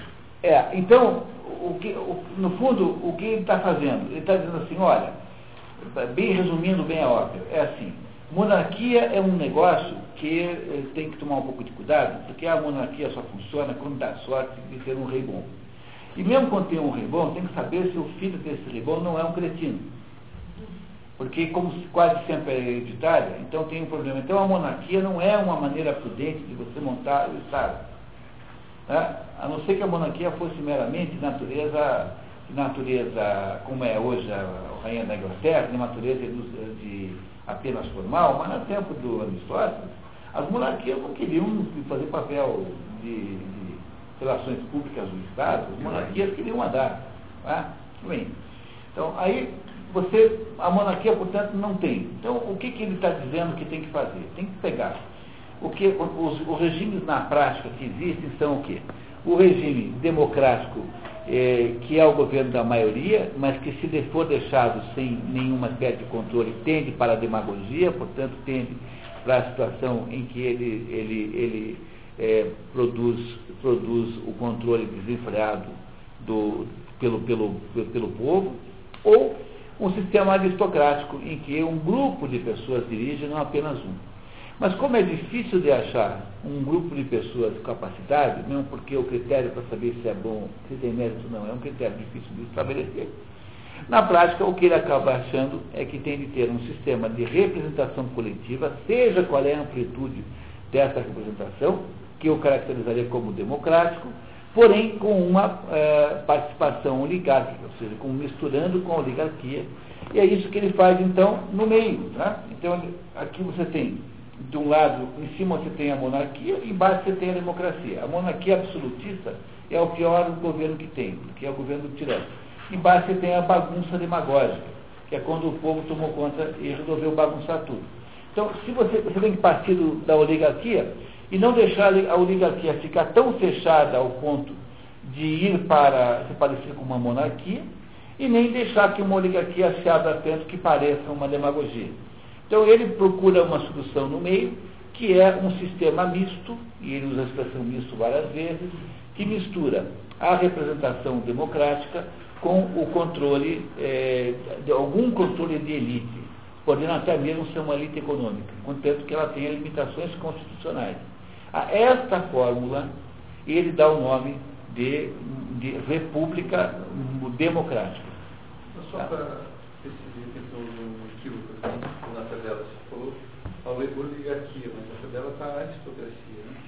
É que a, a oligarquia é o que está em cima, tá vendo? Acima sim, sim. da aristocracia tem mas a oligarquia. Mas a República Democrática deriva da aristocracia, não da oligarquia da aristocracia, é, porque, é porque ele tem essa divisão entre aristocracia e oligarquia, dizendo que a oligarquia é simplesmente o governo dos ricos. Quer dizer, o, o, o grupo que governa, é, porque aristo, aristo significa melhores. Então, quando começa a ficar ruim, quando esses melhores se, se equivalem aos mais ricos. Então, o que acontece é que, se vocês pegarem aqui a linha 13, a linha 13 para cima, é o caminho de piora do, do processo. É quando a aristocracia se confunde primeiro com os ricos, depois, é, no, na hora em que ela se confundiu com os ricos, há quatro graus de piora, quer dizer, quanto mais para cima, pior, quanto mais os ricos forem comandantes, quanto mais for fechado, pior, até que chega uma hora em que ela pula para a monarquia. Quando um conjunto pequeno de ricos vira uma dinastia, é mais ou menos como se fosse uma, uma monarquia. E a aristocracia, quando vai para baixo e abre demais, ela também tende a ir piorando até chegar no ponto final, que é a última linha, em que há aí o, o domínio da demagogia pura e simples. Então, o que ele procura, na verdade, é, olhando para a realidade da situação verdadeira que ele vive lá, um sistema que é intermediário, que é a linha 13, que é uma mistura, que é a oligarquia no seu melhor sentido, portanto, o governo dos melhores, não é isso? com, com o menor pedaço da democracia, porque a, a democracia é uma perversão da politeia. A, a, oligarquia é uma perversão da aristocracia. Então, o que, que ele procura fazer? Ficar com o que tem de bom na aristocracia, que é poder ainda ter os melhores, ele vai dizer que mesmo nos lugares onde pessoas têm dinheiro, sempre tem alguma cara, sempre tem algum cheiro de, tem algum critério de saber quem é melhor. Então, ele quer um sistema em que ainda tem uma participação aristocrática, no sentido de melhores, e ao mesmo tempo que ele pegue o que tem de bom na democracia, embora sendo uma fórmula degenerada, ela tem alguma coisa de bom que é permitir a expansão da participação.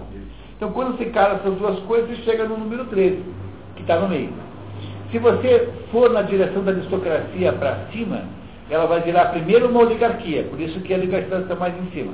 Uma oligarquia de ricos. Depois os ricos dizem assim, não, mas peraí, vamos deixar esse negócio nosso agora. Então começa a ficar hereditário no dia em que fica uma dinastia, virou monarquia, foi lá para cima. E se você for para baixo, vira bagunça. Então o desse esquema aqui é mostrar uh, que há esta, esta, de que o, ponto central da, o ponto central da história está justamente na linha 13, que é a linha intermediária é, entre as duas possibilidades de, de, de, de, piora, que é tanto para a monarquia absoluta, quanto para a bagunça é, demagógica da democracia sem controle. Quer dizer, aqui da parte de cima, é, do 12 para cima. É... São graus sucessivos e piores. Pior. Porque veja, o 12 é assim, né? O 12 é. Tá. O 12, o 12 é o, o, um sistema que é mais aristocrático do que democrático, mas ainda é bom. Aí quando você chega no número 11, aí você já tem uma queda para a riqueza. Aí já tá, o, o que chama de aristocracia virou dinheiro. Não tem mais mérito, só tem dinheiro. Aí no número 10, você já está, a, a renda que você aceita é média. Aí no número, número 9, aumentou a renda, quer dizer, a oligarquia vai se, vai se estreitando. Depois, a renda é maior ainda, e por, e por último, então, vira hereditário, só dos ricos. Quando vira hereditário, passa automaticamente para o item 6, que é a tirania. Entendeu? Como para cima vai piorando. Para baixo acontece o mesmo processo. Né? Você, quando vai para baixo, você vai para o censo módico e sorteio, que é uma maneira de você ter aí alguma, algum limite na democracia, criando, então, uma participação oligárquica, senso módico significa que tem que ter algum patrimônio, nem todo mundo é capaz, nem todo mundo tem voto. Só quem tenha lá, tenha atingido determinadas condições econômicas. Então, você está ainda contingenciando a democracia com alguma oligarquização. E aí você no, no item seguinte piora um pouquinho, porque aí você já está, entendendo? Quando chega no último, piorou de vez. Então, o que o Aristóteles tenta fazer é produzir essa solução de meio termo aí, que é a solução em que, embora exista uma participação muito ampla, existe ainda uma permeação no poder dos melhores homens. É esse sistema que ele fica o tempo todo aqui propondo como sendo o melhor. É, eu coloquei aqui assim, a parte de cima, quer dizer, o mais, o pior, é o, o monarca, né? E o, ou seja, o, o pior e o menos pior, o de baixo. É. Faria graduando. O que está dizendo aqui, é se você vai na direção da, da, da oligarquia. Olha, pense bem, o 13, o 13 é um o 13 é uma forma que tem um componente democrático e oligárquico. Se você incentiva o, o componente oligárquico, você vai na direção da tirania. É para baixo, você incentiva o, o, componente democrático. Você o incentiva, você vai na direção da demagogia. Então, o que ele quer fazer é impedir que o sistema possa desviar, seja para uma ênfase oligárquica ou para uma ênfase democrática. Então, o que ele propõe é que a linha 13 é que é a solução que ele acha que funciona. E como é que ele vai fazer isso? Vai fazer isso com riqueza, virtude e número. Quer dizer, tem são, são essas as três coisas que estão presentes. Não é isso? A riqueza é o oligarca que está, que está representado no governo. Virtude é a permeação aristocrática do governo. E número é a população né, toda que agora tem participação. Como é que se faz isso? Princípios, leis e técnicas. Portanto, há uma fórmula ideal de governo que ele acha que deve ser feita, não esquecendo que a política é um livro de filosofia moral, por isso ele é classificado junto com a ética de Cômacos. É? É um, é um, como é a economia dele histórica, também é um livro de filosofia moral. Eu falei para vocês que para entender o Adam Smith tem que ler a teoria dos sentimentos morais. Pois o, o, a riqueza das nações, no fundo, é um livro de teoria moral. Embora ele fale de assuntos econômicos, mas ele não é um livro de economia no sentido moderno da palavra. Como é que representaria esse sistema melhor hoje?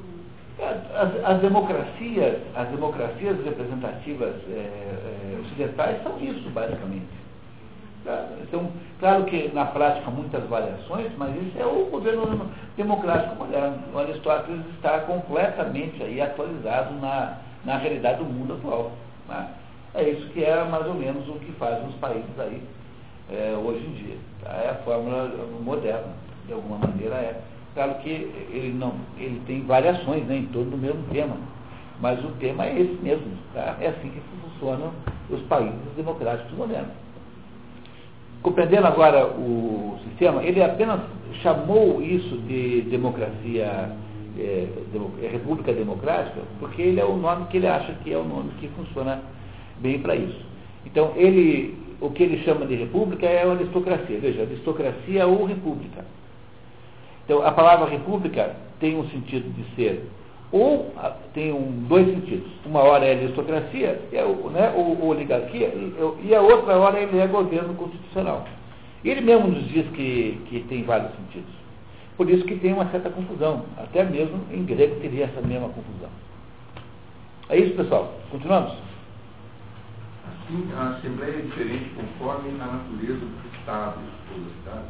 Nós estamos em que, em que, em que página e linha? 130. Tá, ok. 130 primeira, primeira linha. Assim, a Assembleia é diferente conforme a natureza das cidades aí ou dos estados? É, pode, aqui melhor, pode ser qualquer um dos dois, né? já estamos... Cada estado é governado de uma ou de outra maneira, outra das maneiras determinadas a seguir. No que se chama democracia, principalmente na de hoje, em que o povo é senhor de tudo, até das leis, seria bom para se conseguirem boas deliberações que as assembleias fossem ordenadas e regulamentadas como os tribunais das oligarquias, ou ainda melhor, se possível, Ali são aplicadas penas aos que são nomeados para a judicatura, a fim de obrigá-los a julgar, ao passo que na democracia é proposto um salário aos pobres. Ora, delibera-se melhor quando todos deliberam em comum, o povo com os nobres e os nobres com os cidadãos. É o sistema dele, né? Tem que ter um pouco de oligarquia e um pouco de democracia. É isso? Tem as duas coisas. Esse, esse, esse salário salário aos pobres. É, porque os pobres não são pobres no sentido moderno, né? São o povo que é, que, tem, que é cidadão, mas não tem riqueza, e que você paga para participar das funções públicas. É o salário do vereador. Né? Ele nos disse ontem que a razão pela qual você cai na demagogia, e quando você não paga pelo serviço público, ninguém se interessa por ele a não ser pelo patriotismo. Agora, quando você o transforma num emprego, é que então os demagogos tomam conta do Estado. Então, você vai ver quantos petistas foram colocados aí no governo. Então, dezenas de milhares de petistas que estão empregados hoje no governo federal e que tomaram conta do aparelho de Estado é deles. Assim, eles nunca mais vão querer sair daí, porque é o emprego deles, a vida deles. Exemplos mil. Então, tá? Eles são patriotas. Entendeu? Entendeu? Se você não tivesse pagamentos, não tivesse cargo, é, como é que diz, né, cargo de confiança, cargo comissionário, quem que queria ir se preocupar com assuntos públicos? Quantas pessoas você conhece que são é, capazes de dedicar o seu tempo a uma instituição de não armamento, de ser do conselho de não sei do que? Então, a, a, as pessoas, de modo geral, não se interessam por isso, porque acham que isso não é, tem que trabalhar. Né? É o que a história está dizendo o tempo todo o sujeito que está tendo que ganhar a vida não tem tempo de participar da, da vida cívica. É? é? por isso que o pagamento do, da vida cívica transforma a vida cívica em lei. E transformar a cívica em emprego torna o Estado uma, uma, uma conquista apetitosa. E é por isso que todo mundo quer pegar o Estado, porque o Estado representa um dinheirão. Você põe dinheiro no bolso de todo mundo. Você pega, por exemplo, a renda per capita brasileira. Você acha que tem algum cabimento? Brasília tem renda per capita maior que São Paulo? Mas tem, por quê? Porque os funcionários públicos são todos muito bem remunerados. É muito maior a renda per capita de Brasília do que de São Paulo. Mas qual é o valor que você gera em São Brasília? Zero, nenhum. Saiu esses dias aí o, o negócio do PIB, né? O maior PIB do Brasil é São Paulo, o segundo é Rio de Janeiro, o terceiro é Brasília, o quarto é Curitiba. Das cidades, cidades, Curitiba tem o quarto PIB do Brasil. Antes de Curitiba tem Brasília. Quer dizer, se, se Brasília sumisse, alguém perceberia isso? A gente perceberia porque a gente ia ficar sem, com vida mais fácil, né? Mas então você tem o terceiro PIB do Brasil para bater carimbos e fazer papéis e encher o saco da humanidade. E ficar inventando empecilho para depois ficar arrumando facilidade. Então, o que, que é isso? É o, a tragédia brasileira. Uma entidade que tem a terceira geração de renda e que é voltada para nenhuma produção. Porque o problema do burocrata é que ele recebe e não produz nada em compensação. Porque quando você recebe para fazer um caminhão, tem uma coisa que corresponde concretamente àquele salário. Mas você paga essa gente toda para fingir que trabalha, qual é o sentido que tem econômico isso? Nenhum, isso é inviável. O nome disso é inflação potencial. Você só não faz, você não tem inflação potencial porque você impede com uma taxa de juros extraordinária. Num país com inflação de 4% ao ano, a taxa de juros ao consumidor é 6% ao mês. Então, como é possível uma coisa dessa? Ah, porque é, quando você vai ver o pedaço da economia que é posta na mão do governo, ela, ela não representa nenhum produto. Então, 40% da economia não gera nenhuma espécie de produto concreto. Não tem nada, nada, nada, nada de Eu andei por toda aquela. Eu, há 30 anos, fui fazer uma palestra em Brasília. é né? Então, eu- milhões de Uma vez fui fazer uma, uma então vou te dar um depoimento, fazer uma, uma palestra no Sebrae de Brasília, sobre, eles reuniram os empresários industriais locais, fazer uma palestra sobre um assunto econômico. E aí eu fiz uma, um, um, um censo, vocês estão em que ramo? Era 90% dono de gráfica. O, que, é- o, que, o que se chama de industrial em Brasília é um, é um tipo de atividade econômica que a gente quase não chama de indústria aqui, né? A gráfica é um prestador de serviço, né? quase, isso não é mais um, não chega a ser uma indústria no sentido fabrico da palavra mais, né? Então, então o, o que você tem é esse, esse desastre. Como é que você impede que haja inflação? Você impede que haja inflação com uma taxa de juros absurda que mantém o, o dinheiro sempre curto. É isso que, que nós fazemos aí para é, conviver com essa ineficiência absurda que é no Brasil. Lá, segundo maior mercado de luxo do Brasil. Pois é. No volume, mais do que Rio de Janeiro. É. E acho que também acho que ela não tem mais piscina. De proporção de piscina por habitante. É, tá vendo? Então é o terceiro PIB brasileiro, a terceira cidade, o terceiro PIB. Que Porto Alegre? É menor que Curitiba, é, 500, quase, quase 500 mil habitantes a menos, e Porto Alegre tem o mesmo defeito de Belo, Belo, Horizonte é maior que Curitiba tem um PIB menor. Você sabia, mas a, o orçamento da Prefeitura Municipal de Curitiba é o terceiro maior do Brasil, o orçamento da Prefeitura de Curitiba. E por que acontece isso? Porque Belo Horizonte é uma cidade é, que não tem nenhuma fábrica, porque as fábricas estão todas em, co- co- como é que é, carne. Porto Alegre é uma cidade, que é, Porto Alegre é menor que Curitiba, né? Então, Porto Alegre, as fábricas estão em Canoas, não sei onde. Então, em Curitiba tem a cidade industrial. Então, o, esse fato gera um PIB muito maior em Curitiba do que nos outros lugares. Então, o orçamento de Curitiba é 3 bilhões de reais da prefeitura. É o terceiro maior do Brasil, maior que Belo Horizonte. O orçamento da cidade de São Paulo é certamente maior que o orçamento do, município de Curitiba. Muito mais, muito mais. Então, Curitiba é o o terceiro. o. Terceiro, não, não. O maior é São Paulo, Rio. Não, não, estou falando município de cidade. Ah, de cidade. É, São Paulo, Rio, Curitiba. Tem um ano ou outro que Belo Horizonte ganha, mas é assim por perto. assim. O que é um fenômeno, né? Agora o maior Porto Alegre é tranquilamente maior que Porto Alegre há muito tempo. E o fenômeno é a cidade industrial, é a Volvo. A Volvo faz a diferença. Na Volvo, a New Holland, a Bosch, você tem aqui um conjunto de empresas enormes no município. As Siemens, né? Então, então o, o, o- a- economicamente, Curitiba é uma cidade rica, em- relativamente às outras. Mas isso, é, é- é- isso não é nada estranho. O estranho é Brasília estar metido aí no meio, entendeu? Quer dizer, uma cidade que não produz absolutamente nada, não tem nenhum, nada útil que você pode dizer, não, isso aqui a gente escova os dentes com isso. Não tem. Sabe como é que faz para enlouquecer um funcionário público? Espera ele reclamar do quanto ele pagou de imposto de renda, aí vira para ele e diz assim, mas você não paga imposto de renda. Você Mas como eu não pago? Não, mas que é? Não, você não paga imposto Você consome imposto. É. Isso É é, só verdade. é um truque besta de contabilidade. É verdade. Continuamos, pessoal. Também seria bom que os membros da Assembleia fossem escolhidos de igual forma, ou por eleição ou por sorteio, nas diversas classes do Estado. E se as pessoas do povo são maioria em relação às pessoas versadas na ciência do governo, é bom ou não dar salário a todos, mas apenas a porção correspondente aos nobres, ou então excluir, mediante sorteio, a parte restante.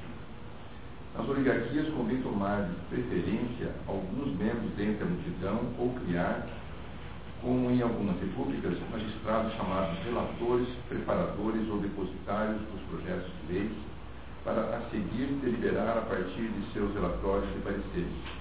Com isso, o povo terá a vantagem de participar das deliberações sem ter a faculdade de inovar coisa alguma no governo. Além disso, ele decidirá em conformidade com a opinião da, da comissão ou, com a, ou a contrariará em nada. Ou não a contrariará em nada. Ah. Na oligarquia, o povo vai apenas lá para referendar a decisão que já foi tomada, que não foi tomada por ele. É uma oligarquia. A oligarquia na cabeça do, na linguagem, linguagem do, do Aristóteles é sempre o governo que tende para a concentração, portanto é o governo dos ricos. Né? Dizer, veja, ele não está dizendo que isso é ruim, está dizendo que isso é ruim para Atenas, mas não está dizendo que isso, isso pode ser bom para uma outra sociedade qualquer. Então ele tem uma atitude realista nisso.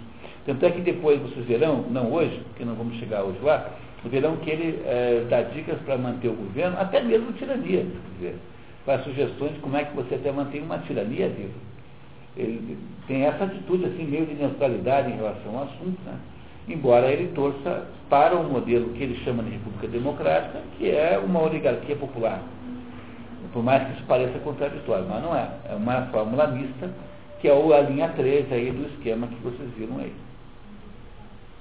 Pode-se ainda admitir a todos na Assembleia, mas só conceder a voz deliberativa aos magistrados, ou ainda, contrariamente ao costume das repúblicas que aprovam a absolvição decretada por um pequeno número de juízes e só remetem ao povo o apelo sobre as condenações. Pode-se ratificar a sentença do povo quando ele absorver, absolver e remeter a decisão aos magistrados quando ele condenar. Eis o que deve ser, na minha opinião, estabelecido acerca do corpo deliberativo, o verdadeiro soberano do Estado. É, o corpo deliberativo é a Assembleia, né, digamos assim, é, seja como for, mas é ela quem manda no Estado, porque se o Estado é regulado por lei, então ela quem as aprova, seja de que modo for, mais oligarquicamente ou mais democraticamente. Então é sempre lembrar para você não fazer confusão, e de fato não há como fazer mais confusão, é que o, todos os modelos, é, se você pudesse compreender aqui nesse esquema algum mecanismo fundamental, é há modelos de concentração que tendem para o pior governo de todos, que é a tirania, e modelos de desconcentração que tendem para o segundo pior modelo de todos, que é a demagogia. Então, o problema que Aristóteles tenta resolver nessas formulações mistas é encontrar um jeito de ficar mais ou menos no meio tentar impedir que haja essa progressão ou para cima, ou seja, do 13 ao 1, ou do 13 para o 18, que é a, a fórmula para baixo. Então, é esse o problema que ele tenta resolver. Agora, ele é realista. Ele acha que pode ter gente que prefira mesmo um déspota. Qual é o problema? Ah? Mas isso, um déspota pode ser ah, que gente que prefira isso a qualquer outra fórmula governamental. E com isso, não, nós temos ainda aí mais uns, dá para ver mais um capítulo.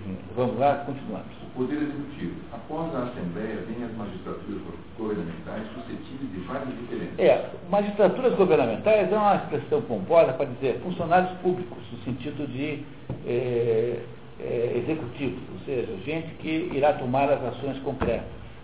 Os funcionários que, que decidem lá na hora que fazem as ações governamentais. Né? que também, por causa das diferenças que há entre as constituições, também são de vários tipos. Em primeiro lugar, que temos. Que tempo? Ah, que tempo deve se fixar para a duração de seu exercício?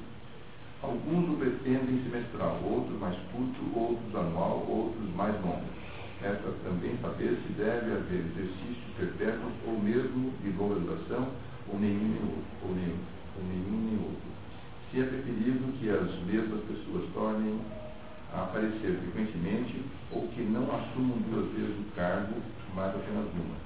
Quanto à escolha dos magistrados, convém considerar de onde se deve tirá-los, por quem e como deve ser, devem ser escolhidos, de quantas maneiras isso pode ser feito e qual a que mais convém a cada forma de governo. É, essas perguntas são resolvidas por um método que eu sempre digo que é o tal do método da atitude prudencial, né?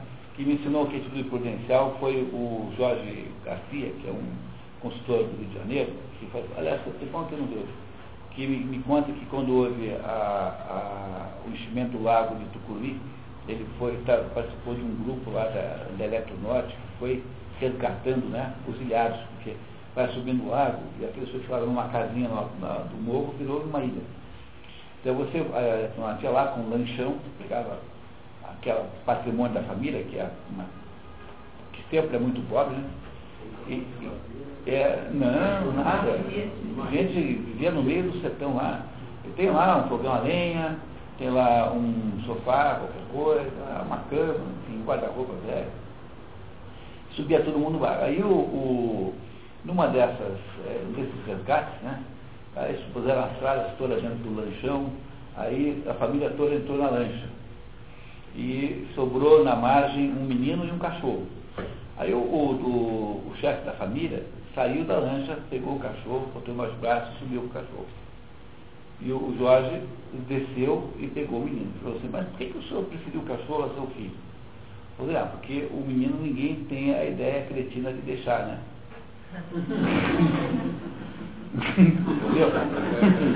Entendeu? Essa, essa é uma, uma atitude prudencial, porque antes que alguém tenha ideia de deixar o cachorro, você garante que, que o menino a chance de alguém deixar, né? Talvez alguém que conheça o Pestinha, talvez tivesse, mas não, mas como não devia ser o caso. Né? então, então, então a, o, prudente, o prudente é assim, você ter sempre o cuidado de nunca é, botar muito funcionário público, porque eles, eles tendem a tomar conta do Estado. Então, há uma experiência famosíssima da Prefeitura de Cincinnati, nos Estados Unidos, em que eles demitiram todo mundo e, e criaram uma prefeitura composta por 20 advogados gerindo o contrato de terceirização. Então a, a, ideia era, era acabar com esse negócio de funcionário público no município. Então uma empresa lá limpa, a outra arruma o esgoto, a outra faz meio fio, a outra não sei das quantas. Então, há no mundo todo tipo de, de, de experiência para tentar resolver o problema de como é que deve ser composto o corpo né, o corpo. Então, embora seja obviamente necessário que o Estado faça coisas não lucrativas, isso é obrigatório fazer, não tem nenhuma razão para não fazer, tem que fazer. Tá? É da natureza do Estado fazer isso, então tem que cuidar lá uh, da saúde de alguém que eventualmente não tem pago, não tem saída. Por outro lado, se por um lado é obrigatório, por outro lado não se deve fazer isso com excessivos funcionários públicos, porque eles tendem a se tornarem proprietários. A empresa pública pertence aos seus funcionários. Quem é dono da Petrobras? Os funcionários da Petrobras.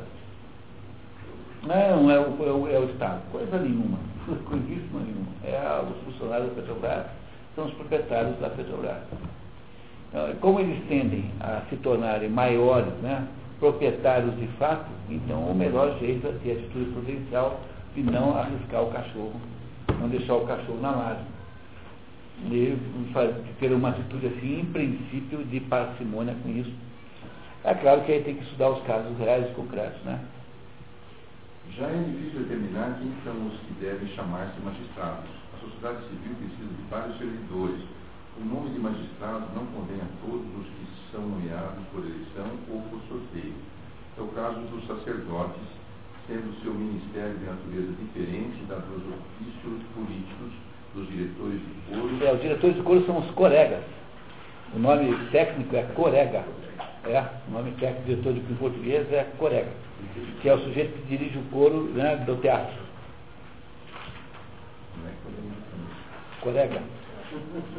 Corega virou nome de pode, dentadura.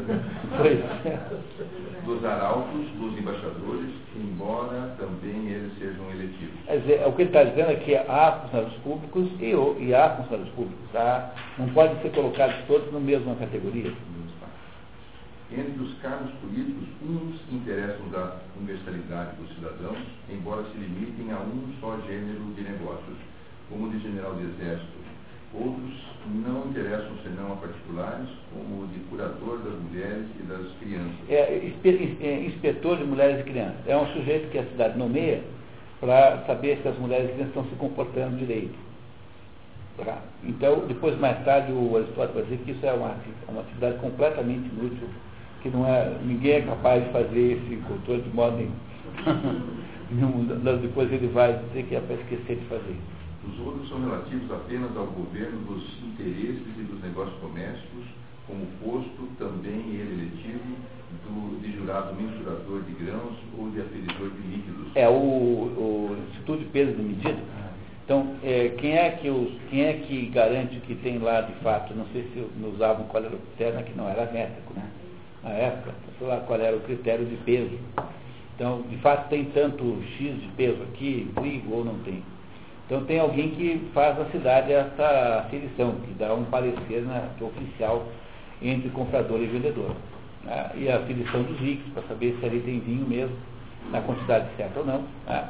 Se tem de fato tantos litros, então devia ser outra coisa qualquer, tantas jarras, o que for. Outros, finalmente, não passam disso ministeriais que os ricos, quando nomeados para eles, fazem com que sejam exercidos por seus escravos. Há uma quantidade enorme das atividades que são privadas. Então, aí, essas atividades privadas não estão nessa, nessa, nessa conta. Não se deve chamar propriamente as magistraturas, senão as que participam do poder público quanto a certos objetos para deliberar sobre eles, julgá-los e, sobretudo, ordená-los, pois é o mando o seu atributo característico. É, no, na outra tradução está assim, que eu copiei para vocês ouvirem. Emitir ordens é a característica por excelência da autoridade. Então, o que se deveria caracterizar como autoridade pública é todo mundo que manda nos outros. Né? Isso assim, aqueles que prestam serviço sem mandar, não. Esses não. Um medidor de, de grãos, não. Ele apenas faz um parecer sobre um certo assunto. Então, esses, eh, o que caracteriza a diferença entre os diversos autoridades é que umas mandam de verdade e outros não. Então, aí é que é a linha divisória dos dois. É de pouca utilidade o modo como são chamados, já que sua denominação, que é discutível, ainda não ficou bem definida, decidida. É, mas não é de pouca importância bem distinguir os seus atributos. É, tanto faz como você chama. Então, no entanto, é preciso compreender o que cada um faz. Né? Mas o nome é menos importante do que a, a, a descrição da função. Primeiramente, pergunta-se que magistraturas se devem criar e quantas para formar um Estado quais são as que, é, sem ser absolutamente necessárias, são, entanto, úteis para a boa constituição, quer do Estado inteiro, quer de cada uma de suas partes e até das menores cidades.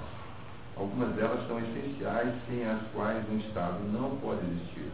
Outras existem se foram criadas para a boa ordem e para o bem-estar sem as quais a vida civil não seria muito agradável. Então, é a diferença que tem entre um guarda, um, um, um militar, e uma é, recreadora de crianças na creche da prefeitura.